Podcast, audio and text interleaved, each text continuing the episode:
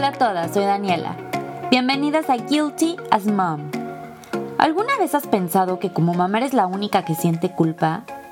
Aquí vas a escuchar que la culpa que has llegado a sentir la sentimos muchas y que lo que te pasa a ti nos pasa a todas.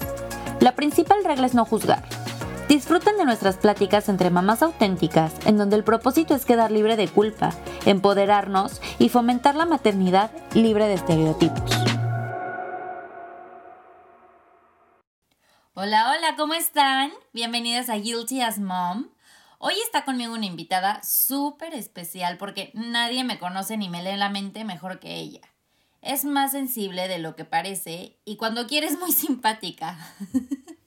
ella es Gaby, mi hermana. Estoy feliz de que estés aquí. Platícanos de ti. Bueno, a ellas, yo ya te conozco.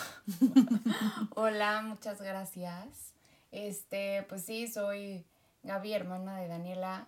Y pues ya estoy muy contenta de que me hayas invitado a grabar aquí. Vivo en Seattle, Washington, desde hace dos años y cachito. Y antes vivía en Ohio. Eh, llevo cinco años de casada y no soy mamá. De un perro. Ay, sí, de Pepper. Hoy vamos a hablar de un tema muy controversial porque parece que por el simple hecho de ser mujer te corresponde ser mamá. Y no. La verdad es que hay mujeres que son mamás de corazón, mujeres que son mamás biológicas y mujeres que simplemente no son mamás. Es un rol muy duro porque pareciera que la sociedad nos lo impone, nos obliga y el resultado del juicio es bastante duro. ¿Has sentido que vales menos como mujer por no querer o no estar segura de querer ser mamá? O sea, fíjate que yo no he sentido que valgo menos como mujer, pero sí pesa el juicio de los demás hacia ti el tipo de preguntas que te hacen o luego las bromas que según son bromas, pero que no saben que igual te hacen la misma broma cada cena o cada comida, la verdad es que sí llegó un punto en que me afectaba. O sea, en que hablé con Rodrigo le dije, o sea, ya no es chistoso. O sea, no porque lo hiciera, sino como que igual y nos reíamos como, ya sabes, enfrente a la gente y así. Pero llega un punto en el que no es chistoso y en el que sí te llega y en el que sí, la verdad, sí me afectaron. Además, la gente no sabe en qué situación estás tú, emocional, psicológica y también como pareja. Entonces, ¿qué tal que como pareja no estás bien, no estás en el punto, o como mujer no estás lista de esto? Y pues la verdad la gente se mete en algo, en algo súper personal. Es súper personal. O sea, yo creo que es algo muy íntimo, muy de ti y tu pareja. Y la gente cree que por ser un tema que no se ha tratado como algo íntimo, puede llegar a opinar y a preguntar y a como entrar en una parte de tu intimidad, o sea, de, tu pareja y tuya, en donde la verdad no les corresponde. O sea, sí siento que es una pregunta muy fuerte y siento que se ha como normalizado hacerla, pero no es normal. Es lo que yo digo, o sea, yo cuando preguntan, ¿quieres hijos? A ver, hay dos respuestas, o sea, por las que no han tenido hijos una pareja, hay dos respuestas, les ahorro mucho tiempo. Es o no quiero o no puedo. Y ninguna de esas dos respuestas nos debería de importar a los que no estamos en esta situación. Hay parejas, en este caso, gracias a Dios, no se trata de infertilidad, pero hay parejas que han tenido un largo camino con esto, que pelean con eso todos los días, que tienen de verdad, o sea, una lucha interna muy fuerte. Y la verdad es que nosotros, por hacer plática muchas veces, o sea, no es con mala intención algunas veces, pues sí a lo mejor hacemos pasar em, por un mal rato a estas personas que no están seguras de, de querer esto en sus vidas. Y sabes que, Dani, sobre todo, es gente que luego te encuentras a la mamá de tu amiga en el súper o a la amiga de tu mamá o a la amiga de tu hermana y te preguntan. O sea, ni siquiera es gente cercana. Ajá, o sea, tampoco es como que esté bien que la gente cercana lo hace, pero bueno, al menos entiendes un poco más que es tu mejor amiga, tu prima, tu tía, y dices, ok, bueno, te interesa. Ya quiere un sobrino. Ajá, exacto. pero luego es gente que no tiene nada que ver contigo, o sea, no es alguien muy cercano y te hace la pregunta y es como, híjole, o sea, pues no, no le estoy preguntando intimidades, no creo que ya me las tengan que preguntar a mí, la verdad. ¿Y te sientes culpable o sientes que algo está mal contigo por no querer tener hijos o has pasado por esto? Sí, sí he pasado por eso. La verdad es que no, no, no había pasado por eso hasta que justo se empezaron como a repetir comentarios, a repetir preguntas. Y algo súper fuerte fue como todo el mundo me preguntaba, me decía, y yo me empecé a sentir culpable de no querer ser mamá. O sea, de no sentir esas ganas de las que todo mundo habla de ser mamá. Dije, ¿qué onda? O sea, ¿por qué no la siento? Algo está mal conmigo. ¿Por qué? ¿Por qué? O sea, ¿por qué no siento lo, todo lo maravilloso que la gente dice? Así me sentí muy culpable. Hablé con mi mamá, lloré mucho. Es cuando yo digo, la gente afecta, los comentarios de la gente afectan más de, los que, de lo que ellos creen.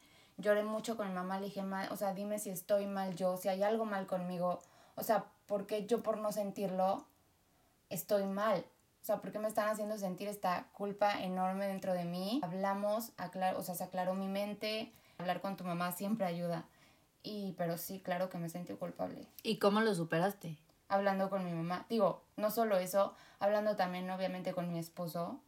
Porque pues también, o sea, tal vez él no sabía que yo me sentía de esa manera. Habíamos hablado de las bromas, pero ya, ya esa culpa que yo sentía ya era otra cosa. O sea, ya era fuera de las bromas, ya era de o sea, el comentario de la prima de, es que la paciencia no va a ser lo mismo, es que es lo más maravilloso que te puede pasar, es que todos esos, lo que las mamás dicen, todo eso era como, es que porque yo no lo siento, o sea, y de que siempre soñé con embarazarme y ahora ya soy mamá, siempre soñé tener mi familia, yo nunca soñé tener mi familia, yo nunca soñé ser mamá. Y lo voy a decir así, no es una de las metas que tengo en la vida y no aprendí que no está mal o sea, aprendí que soy así, que es mi personalidad, que son mis sueños y que como tú tienes unos sueños, yo tengo otros sueños y no por eso estoy mal yo, pero sí fue difícil de entender y sí fue difícil quitarme como esa culpa que, que sentía. ¿Cómo tomaste la decisión con Rodrigo? ¿Te sentiste presionada en algún momento por él como pareja? O sea, decir, híjole, a lo mejor él quisiera ser papá, pero yo no estoy lista. Bueno, Rodrigo, o sea, nació para ser papá y él me lo dice, o sea, mi sueño más grande en la vida es ser papá. Entonces es complicado porque me casé con una persona que su sueño en la vida es ser papá y él se casó con una persona que nunca lo soñó. Y siento que la comunicación es súper importante para hablar sobre todo esto y la honestidad. La verdad es que tampoco yo le iba a decir como, pues sí, te prometo que ya en seis meses voy a querer o en un año. Simplemente un día me senté y hablé con él. Un día que igual como que me hizo una broma él Llevábamos dos años de casados. Estábamos cenando en un lugar súper informal y me puse a llorar. Y le dije, oye, pues la verdad te voy a ser, te voy a ser súper honesta. No te puedo prometer que quiero ser mamá. O sea, ni siquiera te puedo decir un cuándo, porque ni siquiera sé si quiero. Mis razones son estas. ¿Qué hacemos? No sé. Entonces ya fue, sí fue, sí fue complicado. Fue una plática bastante intensa. Y llegamos a la conclusión de, bueno, pues a ver qué nos depara la vida han sido varias pláticas. esa fue la primera donde yo le dije, no te lo puedo prometer, no sé si quiero, o sea, sigues o no sigues conmigo. La verdad es que tampoco yo lo iba a... O sea, si él es su sueño máximo en la vida y él quiere buscarlo con otra persona, la verdad es que adelante. Pero por más que yo lo ame y todo, no voy a dejar, no, me, no voy a traicionarme a mí misma en ese sentido por, por él. Sí, fue como, ok, vemos cómo sigue. La verdad es que estaba en la maestría, entonces pues tampoco era como que estábamos muy listos para, para ese tema y así. Pero ahora ya es otra plática, ya, es, ya son otras cosas, ya son otras circunstancias y ya la vida, la vida cambia y la vida vamos evolucionando, van evolucionando los pensamientos, los deseos. Y no es que ahorita yo añore ser mamá. Cuando hablamos hace dos, o sea, esos dos años, ahí sí era como, no manches, o sea, sería como lo peor que me pudiera pasar ahorita. Ahorita no es lo peor que me pudiera pasar, si si me embarazo digo, qué padre. O sea, sí me emocionaría muchísimo, obviamente. Yo también. pero, sí, o sea, pero no es algo que esté buscando. ¿Cómo te diste cuenta que no era tu plan de vida? ¿Así? O sea, pensándolo, hablando con, mi mamá, eh, nuestra pues mamá. no, no, la verdad no. Eh, yo me casé pensando que quería ser mamá. O sea, pensando como es que es el cuento que todo mundo te cuenta, ya sabes. Es como es que te casas y tienes hijos y ya eres feliz para siempre. Y la verdad es que no. Lo damos por sentado. Exacto. Entonces, pues yo me casé con la idea, ni siquiera sabía como si lo que era ser mamá. Ajá, exacto, como que, no, o sea, no me lo preguntaba. Era como, claro, me caso y tengo hijos. Y entonces llegó el momento de casarme. Y primero habíamos dicho él y yo como tres años y ya luego pensamos en bebés, así según así, es, así son los tiempos, claro. Y entonces, pues llegaron los dos años, ni siquiera los tres, y yo sabía que no era lo que quería. Y lo sabía porque veía muchas cosas a mi alrededor, este, no sé, que no eran mi, mi meta, veía que estaba disfrutando muchísimo el tiempo con él, veía que, que igual y también, o sea, nos acabamos de ir a vivir a otro país, lejos de nuestra familia, lejos de todo lo que conocíamos, de amigos, de todo. Y sí llega un punto en el que pues te enfrentas con tu pareja, o sea, se tienen él a ti y tú a él, punto. Entonces, pues peleas, desacuerdos, obviamente pues no, no tienes ayuda en casa, entonces repartirte como las cosas de la casa y todo eso, la verdad es complicado, entonces también llegar a un punto de acuerdo en eso, donde pues los dos estén en la misma, en el mismo canal. O sea, fue un proceso largo, entonces tampoco me sentía lista, ni la relación estaba en el punto donde pudiéramos decir, claro, bienvenido bebé, vas a llegar a un ambiente libre de, de, enojos y de peleas y de todo. Claro que no, mucho amor obvio sí, pero no estábamos en el mejor momento, la verdad, entonces se me hacía como muy injusto. Entonces así fue, fue, fue dándome cuenta literalmente viviendo y luego tuviste hijos. Nació Marieta. y te asustaste. Estuve, neta, creo que dos meses contigo. Y ahí fue cuando dije, híjole, esto está cañón. La verdad es que ahora sí, no quiero. Y ahí fue, o sea, igual la gente, pues, me, me, me, acuerdo que me escribían amigas de que ya... Te dieron ganas. sí, de que ya te dieron ganas, ya vas, no sé qué. Y yo que es que no se imaginan, ¿no? O sea, todo lo contrario ya no quiero. Ahí fue la primera vez que estuve segura que ya no quería tener hijos. Soy la culpable. No, pero vi la, o sea, vi lo que realmente era, no lo que te pintan. No todo lo que te cuentan. Exacto. Entonces, ahí fue cuando dije, esto está muy cañón, no es para mí. Sí, las expectativas son demasiado altas y volvemos a lo mismo. O sea, las cosas, la verdad, es que no, no necesariamente tienen que ser horribles, pero pues no es la realidad que nos pintan, porque no, hay muchos tabús alrededor de la maternidad y de la relación en pareja que no se tocan y entonces siento que eso hace eso nos hace pensar con más constancia que algo está mal con nosotras cuando en realidad pues no todas las personas son diferentes. ¿Qué se necesita para ser mamá? Lo que a mí me hace falta, voy a empezar por ahí, o sea, lo que yo creo que a mí me hace falta para ser mamá son las ganas, el deseo y el pues el realmente quererlo. Siento que si tú vas a criar a un hijo, quieres que sea con amor y con, que con amor viva. Que, ojo, no estoy diciendo que si llega a mi vida no lo voy a criar con amor. No. Nunca quiero que mi hijo, o sea, yo sentir como, ay, me hubiera esperado un año más. Y igual y tener un poco coraje. No sé si pasa o no pasa, o sea, yo me imagino. No, o el inconsciente, de que me da cosa pasarle en el inconsciente. Por ejemplo, yo quería y estaba muy segura de que María no era niña. Y entonces ahorita me siento culpable de que, híjole, ¿qué tal que piensa que no lo quiero porque no es niña? o sea, me imagino que es la analogía. Entonces yo creo que se necesita todo eso, se necesita estar, muchas me dicen, nunca estás 100% segura, tú solo anímate. Es como, güey, no, o sea, tú lo hiciste de esa manera, te respeto muchísimo. Yo no es como que yo quiera estar 100% segura, pero al menos un, sí un 50-50. Entonces, estoy, o sea, estoy en el proceso y no es como que tampoco yo me esté obligando a mí misma a querer estar lista. La vida cambia, las situaciones cambian, tu relación de pareja cambia. Para mí es muy importante estar económicamente estable. Cuando Rodrigo y yo tuvimos la primera práctica, éramos estudiantes. Obviamente no hay una estabilidad económica. Entonces, por eso te digo, la vida cambia, todo cambia y te vas dando cuenta de muchas cosas, así como él se ha dado cuenta también de otras cosas. O sea, no es como que, no quiero que suene como una cosa egoísta. Unilateral, todo es como una cosa egoísta de mi parte. Él también, o sea, un día habló conmigo y me dijo, la neta está cañón. Sí, qué bueno que nos estamos esperando y es más, por mí nos aguantamos, nos esperamos más, ya sabes. Entonces, también sus ideales cambian, no solo los míos. Y siempre, eso siempre nos estamos comunicando muchísimo, hablándolo mucho, porque creo que es importante, porque es una decisión que se iba a marcar. Obviamente si pasa, wow, padrísimo, los dos, pero no es algo que estemos buscando. Y ya no es algo que tampoco él ahorita esté buscando, aunque mucha gente luego le pregunta a él, como de, es que sabemos que a tú siempre quisiste, dinos la verdad, ella no quiere, ¿verdad? O, o sea, también eso se me hace una falta de respeto también, o sea, hacia mí, hacia mi relación, hacia mi privacidad, Rodrigo se siente incómodo. Este, la verdad es que no está padre hacer esas preguntas y obviamente como todo mundo sabe que él siempre quiso, que a él le encantan los niños, que él siempre en las fiestas juega con los niños.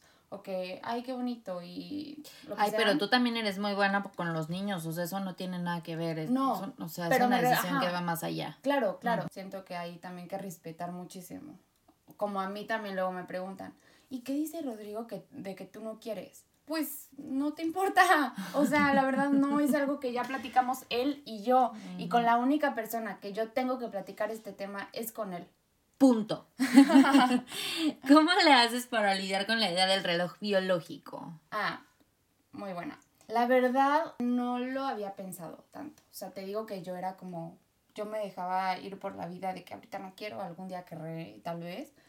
Y llegó un punto en el que empecé a tener amigas que, es que también para esto, o sea, de mis amigas de México, casi nadie es mamá. Entonces, también, pues no tengo eso de, te costó trabajo, no te costó trabajo. O sea, no Creo que tú eres la de más experiencia.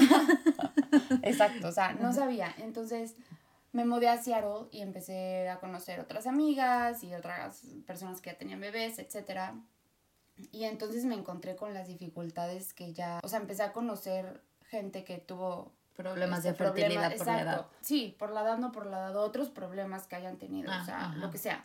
Entonces ahí me empecé a dar cuenta que existen problemas para tener bebés. O sea, deja tu infertilidad, edad, este, lo que es, como lo llames. Me di cuenta que, No es que tan se fácil. puede pasar, exacto, que no es tan fácil. También me sirvió mucho como hacer reflexión de que como mujer sí es, o sea, sí estamos hechas para crear vida, pero no es que lo tengamos que hacer. Entonces, cuando la gente me decía eso, yo, o sea, y de la edad, sí fue como, ok, pero no significa que porque mi cuerpo esté hecho para eso, deba de hacerlo, si no quiero hacerlo. Entonces, me puse a investigar el tema de congelamiento de óvulos y, y pues ya, siento que sí me pesó un poco eso de la edad, porque te dice, o sea, so- pero es que ya no es lo mismo, ¿eh? Ya la edad, híjole, se te está yendo el tren. Es más, unas personas, espérate, fuimos a cenar hace un año con, unos, con unas personas en Seattle. Era la primera vez que Rodrigo y yo íbamos a cenar con ellos, los habíamos conocido en un restaurante. Era la primera vez que íbamos a cenar con ellos. Entonces, empezamos a hablar de que, "Ay, los sobrinos, ah, sí. Oigan, ¿y ustedes tienen hijos? No, no tenemos hijos.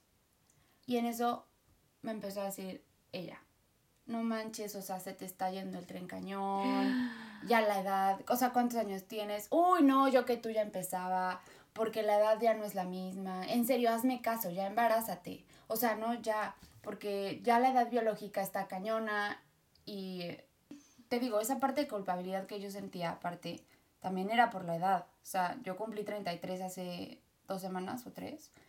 Y, pues yo sé que igual ya estoy grande, entre comillas. Yo no me siento en una edad de 33. Ajá, Sé que mi cuerpo está cambiando. Sé que Ujú. obviamente mientras más grande, más implicaciones hay. Claro. Pero sé que también hay soluciones. Ahí fue donde dije, ok, ¿sabes qué? Esta puede ser una gran solución. Lo hablé con Rodrigo y siento que fue una super herramienta. Y entonces ahí entendí que tampoco pasa nada si mi cuerpo no crea vida. Oye, Vivi, ¿y no te da miedo que cuando llegue el momento en el que decidan ser papás, si es que ese momento llega en algún punto de su vida, no puedan o se encuentren con muchísimas trabas? Por supuesto que existe el miedo, pero como ya lo dije antes, tengo más miedo a vivir una vida que no quiero. Por supuesto que existe, por supuesto que está ahí, por supuesto que no es que me atormente, pero claro que cuando fue mi cumpleaños dije, wow, 33, o sea, lo ves diferente. Por supuesto que es algo, un miedo que tengo, pero...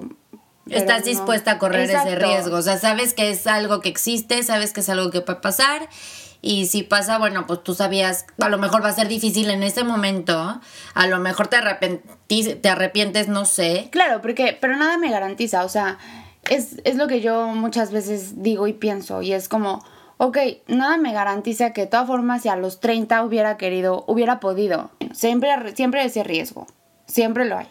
Entonces digo que es menor a una edad, sí, por supuesto, que es mayor en otra, por supuesto, y por eso justo estamos viendo otras opciones para así tener como, o sea, una, una opción B, más bien. Una, un rayito de esperanza. Exacto. Porque aparte es una decisión que no tiene, no tiene vuelta, o sea, no se puede revertir ni de un lado ni el del otro. O sea, no es que no quiero tener hijos y entonces a lo mejor a los 60 dices, chin, si quiero, pues, pues probablemente ya no puedas, ¿verdad? Exacto. O al revés, de que sabes que no es que siempre no quería. Y pues Exacto. ya está tu bebé, tu hijo, lo que sea, y pues el daño puede ser más grave, ¿no? Exacto. A ver, te voy a decir, yo nunca entendía a las personas que me decían, no quería hijos. Yo no lo entendía porque yo nací queriendo ser mamá. Y tú me cambiaste. Lo viví tan cerca contigo y como que vi de lejos, pero de cerca, todo lo que estabas pasando. Y cuando tuve a Marieta, volvemos a lo mismo. Te das cuenta que ser mamá no es de que, ay, salió y ya está creciendo y mi bebé es súper tierno. Y, o sea, sí, sí, es súper tierno y todo, pero pues la realidad es otra muy diferente. Si es una decisión que tienes que estar completamente lista, dejas muchas partes de ti, tu cuerpo, tu mente, tu emoción, tu hormona, demás. Entonces, Pero- gracias. Tú cambiaste mi manera de pensar al respecto. Y gracias por eso, la verdad, porque pues sí me abriste un panorama de que no es por ser mujer y no todas por ser mujeres lo tenemos que querer. ¿Qué le dirías a las personas que no entienden la decisión de las personas de no querer ser mamás? que respeten, la verdad. Siento que justo lo he pensado y es algo que me pongo a pensar mucho. Y dije, es que si todos nos respetáramos en las decisiones, sobre todo como mujeres, de mujer a mujer, que tú me respetes a mí por no querer desearlo y yo te respete a ti por desearlo con todas tus fuerzas, siento que eso sería el cambio, que esa sería la clave, el no juzgarnos, porque sí me he sentido juzgada. También me, me causa mucho conflicto que no por ser casadas, no por estar casada, me pueden hacer la pregunta que para cuándo los hijos, porque si yo estuviera soltera no me la estarían, no me la estuvieran haciendo. No, y capaz que estás soltera y embarazada y entonces ¿por qué fuiste Ajá. tan irresponsable de tomar esa decisión? Exacto. ¿no? Entonces creo que el respeto es la base de todo. ¿Y qué les dirías a las mujeres que no están seguras o no quieren dar este paso hacia ser mamás, hacia la maternidad?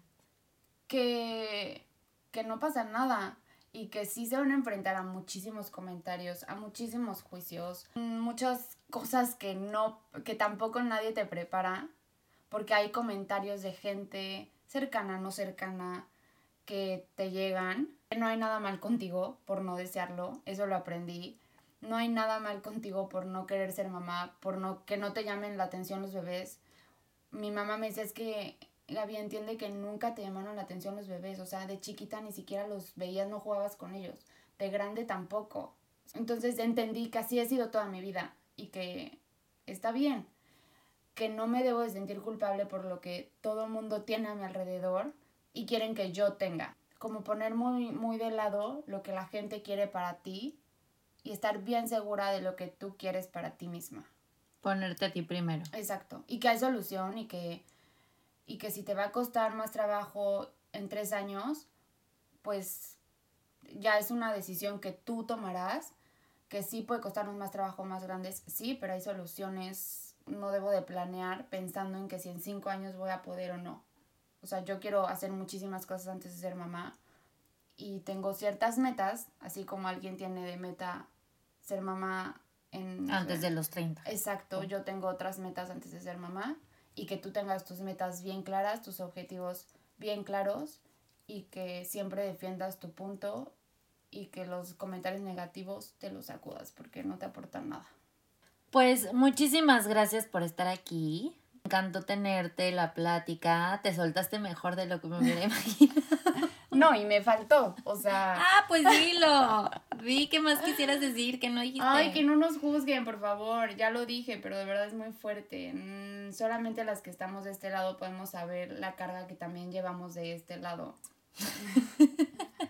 Ahí está, la verdad es que Gaby nos dejó una tarea muy, pues muy fuerte, que la verdad es que sí, a veces con querer o sin querer somos muy duras con otros tipos de personas que están eh, pasando por diferentes momentos de su vida.